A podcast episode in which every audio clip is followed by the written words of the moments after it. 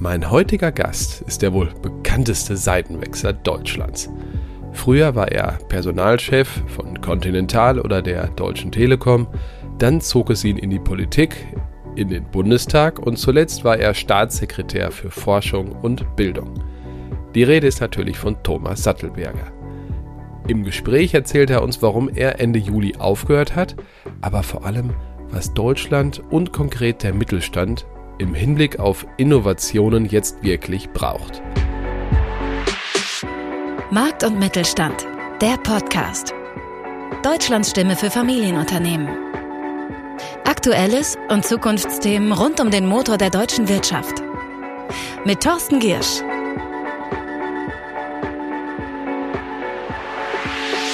Wir starten mit dem Gespräch in ungefähr drei Minuten.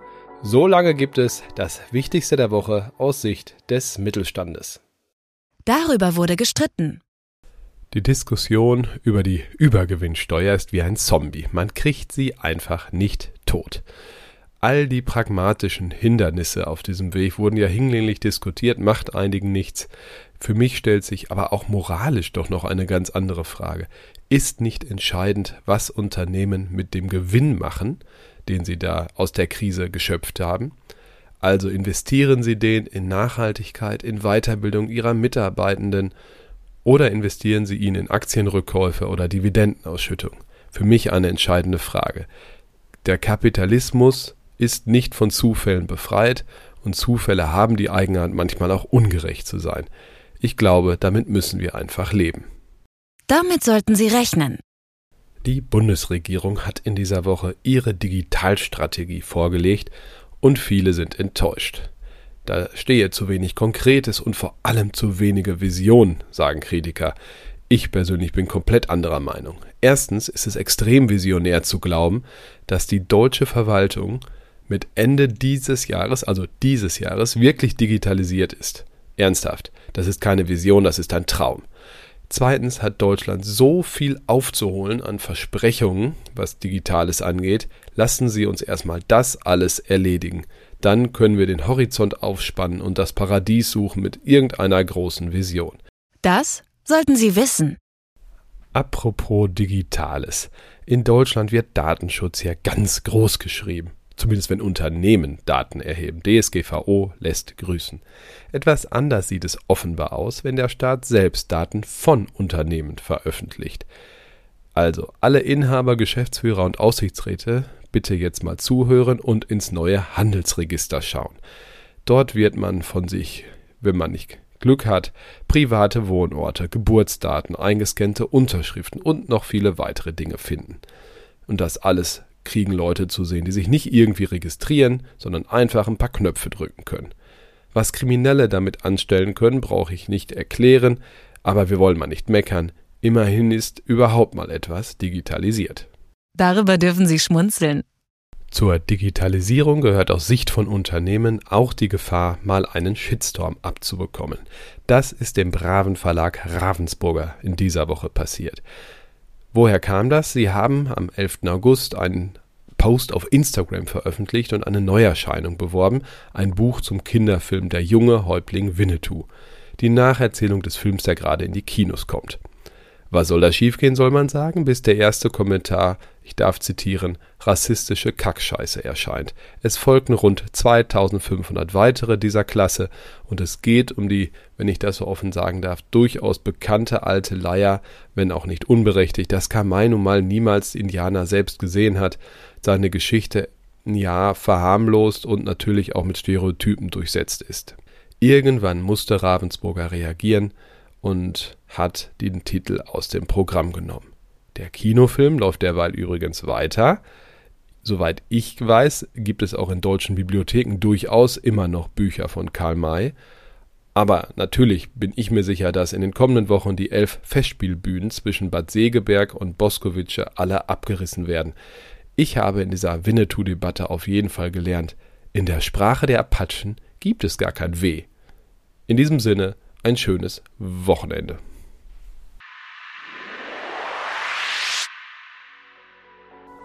Mein heutiger Gast kennt beide Welten wie kaum ein zweiter. Die der Politik und die der Konzerne. Er war unter anderem bei der Lufthansa, er war Personalvorstand bei der Telekom und er war für die FDP im Bundestag und zuletzt sogar Staatssekretär im Bildungsministerium, also nicht zuletzt zuständig für Forschung und Innovation. Und darüber sprechen wir heute. Herzlich willkommen, Thomas Sattelberger. Herzlich willkommen, lieber Herr Girsch, und danke für die Einladung. Sehr gerne, aber jetzt habe ich in der Vergangenheit gesprochen. Sie waren Staatssekretär bis 31.07. Warum jetzt seit August nicht mehr? Herr Girsch, das hat eine ganz simple Erklärung. Ich habe in meinem privaten Umfeld zwei große gesundheitliche Herausforderungen, die ich bewältigen muss. Und als dann noch eine böse politische Schmutzelei on top kam, da habe ich die Bremse eingelegt. Ich verstehe und vor allem im ersten Teil kann ich natürlich sehr, sehr gut nachvollziehen. Es gibt Dinge, die vorgehen. Auch wenn Politik wichtig ist. Kommen wir zu unserem Thema. Also, Zitat, so mehr oder weniger wortwörtlich. Deutsche Unternehmen verlieren den Anschluss bei digitalen Zukunftstechnologien. Steile These, stehen Sie noch dazu? Selbstverständlich. Als Oppositionspolitiker, als Staatssekretär und jetzt als freier Denker. Warum ist das so oder woran machen Sie das fest? Äh, der Forschungsbericht ähm, der Expertenkommission für Forschung und Innovation, EFI-Bericht, hat sehr klar gesagt, dass Deutschland äh, bei Produktionstechnologien noch vorne ist, bei Materialtechnologien schon etwas zurückliegt und bei Digitaltechnologien komplett abgeschlagen ist. Jetzt könnte man sagen, dann sind die beiden anderen ganz gut und das dritte Bein ist halt nicht so gut. Aber die Digitalisierung, die geht ja in alle anderen Sektoren rein, in die Biotechnologie, in die Produktion, in die Materialwissenschaften, wie auch immer. Wir haben dort ein richtiges, seriöses, nicht Forschungsproblem, sondern auch Umsetzungsproblem. Dann nehmen wir das mal an und mit Fokus auf den Mittelstand, für den sprechen wir natürlich hier besonders nicht nur für die Großkonzerne. Ähm, Sie plädieren dafür, dass es Deutschland ein, nennen, Sie nennen das Geschäftsmodell 2.0 braucht.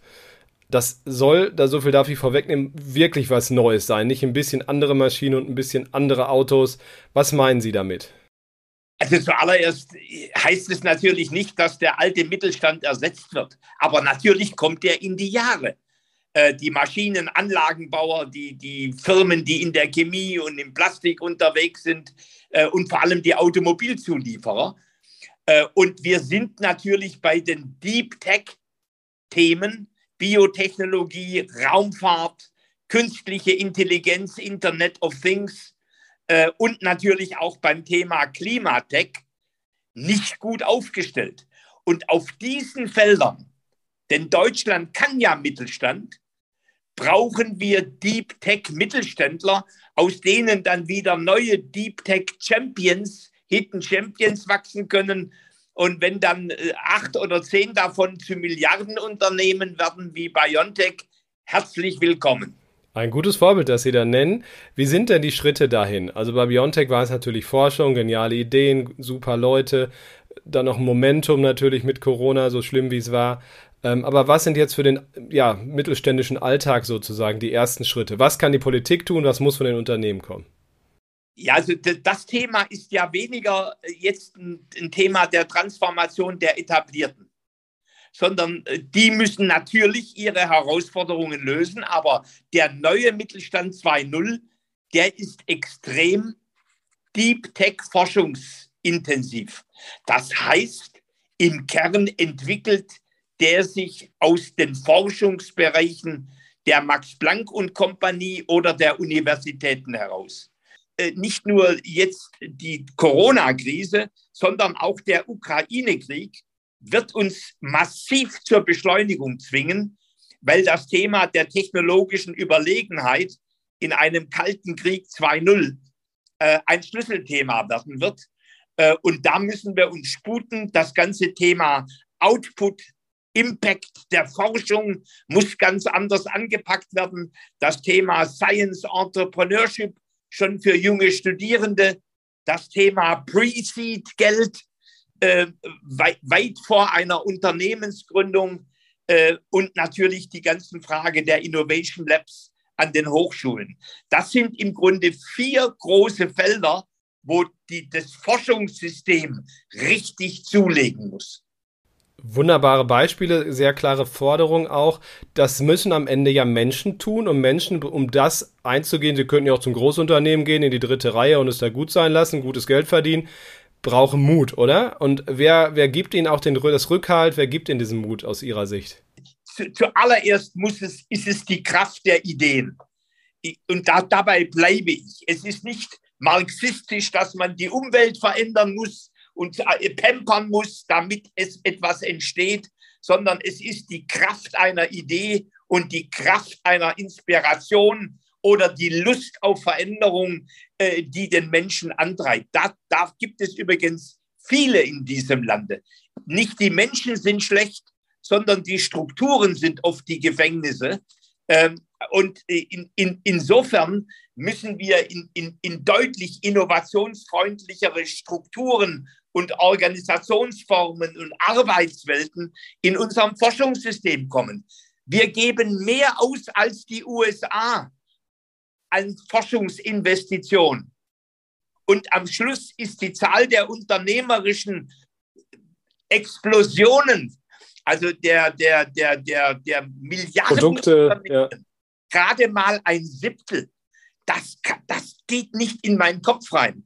Also das liegt nicht an den Menschen, sondern die Menschen, das sind tüchtige Forscherinnen und Forscher. Aber über, überlegen Sie mal, unter welchen Widrigkeiten äh, äh die, die, die BioNTech über anderthalb Jahrzehnte durchs Tal des Todes durchgehen musste.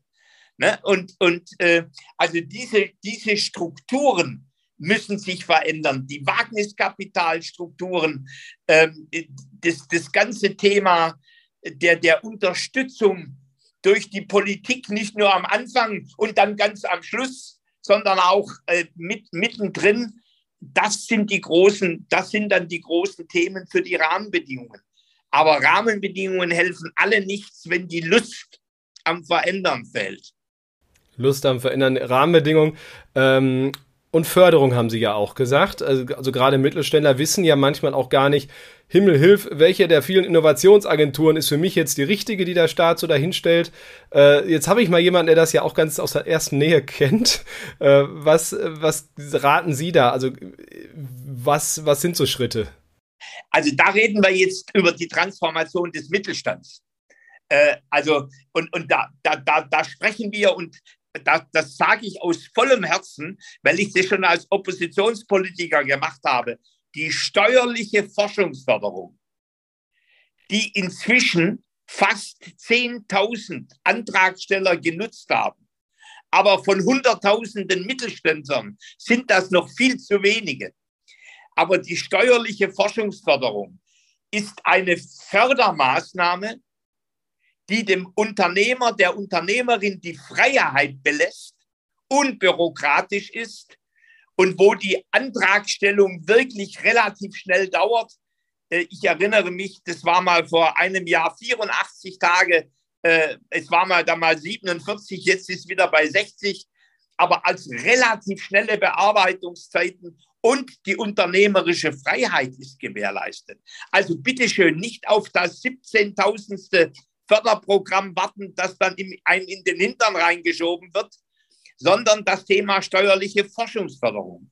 Äh, und dann natürlich selbstverständlich äh, KMU innovativ äh, aus, dem, aus dem Forschungsministerium äh, und das Thema industrielle Gemeinschaftsforschung ZIM äh, aus dem Wirtschaftsministerium. Das sind ja natürlich sehr traditionelle äh, Programme. Ich persönlich bin ein Fan der steuerlichen Forschungsförderung. Welche Möglichkeiten haben denn mittelgroße Unternehmen auch im Vergleich zu Konzernen, sich zu transformieren und die alle eben gesagten äh, Lücken, die Deutschland da durchaus noch hat, anzugehen? Also wenn, wenn, man die, äh, wenn man die Firmen selber fragt, dann ist natürlich jetzt die Fachkräftelücke sozusagen die allergrößte Innovationsbarriere. Aber jetzt bitteschön, liebe Mittelständler, das muss man halt auch ernst sagen, über die sprechen wir schon seit 15 Jahren. Und ihr habt nichts dagegen gemacht, rechtzeitig, präventiv. Egal, ob das das duale Studium betrifft, das, das Thema duale Berufsausbildung, die Digitalisierung der Ausbildungsberufe, ähm, äh, all diese Themen und natürlich auch die Schaffung einer, einer integrationsfreundlichen Willkommenskultur. All diese Themen sind natürlich gerade auf dem flachen Lande äh, oder in den Regionen draußen ungeheuer wichtige Themen. Also da ist vieles jetzt Matthäus am letzten, aber es ist noch nicht vorbei. Also ran an den Speck. Äh, die, die, ganze, die, die ganze Frage äh, um Ostwestfalen-Lippe macht es ja beispielsweise vor. Das ist jetzt ja auch nicht so, dass Bielefeld der Nabel der Welt ist. Äh, aber natürlich, it's OWL, da gibt sich eine ganze Region eine Arbeitgebermarke und schafft es tatsächlich, Fachkräfte anzuziehen, fast talentmagnetisch. So, und das muss im Bayerischen Wald genauso möglich sein wie an der, an der Ostsee. So, und aber, und jetzt rede ich wirklich nicht als jemand, der sagt, der Staat soll alles richten, sondern da muss sich wirklich der Mittelstand auch mal selber am Ohrläppchen fassen. Herr Sattelberger, ein tolles Schlusswort, sagt der Ostwestfale. Ähm, deswegen, es war nicht abgesprochen, vielleicht haben Sie es am Dialekt erkannt. Ich danke Ihnen für dieses launige Gespräch. Ähm, drücke Ihnen die Daumen bei dem, was Sie am Anfang privat äh, erzählt haben. Ganz toll, das ist jetzt am allerwichtigsten. Aber umso mehr dass Sie, danke ich, dass Sie sich Zeit genommen haben heute und äh, sage bis zum nächsten Mal. Das war Markt und Mittelstand, der Podcast. Wir hören uns nächsten Freitag wieder auf markt- und-mittelstand.de.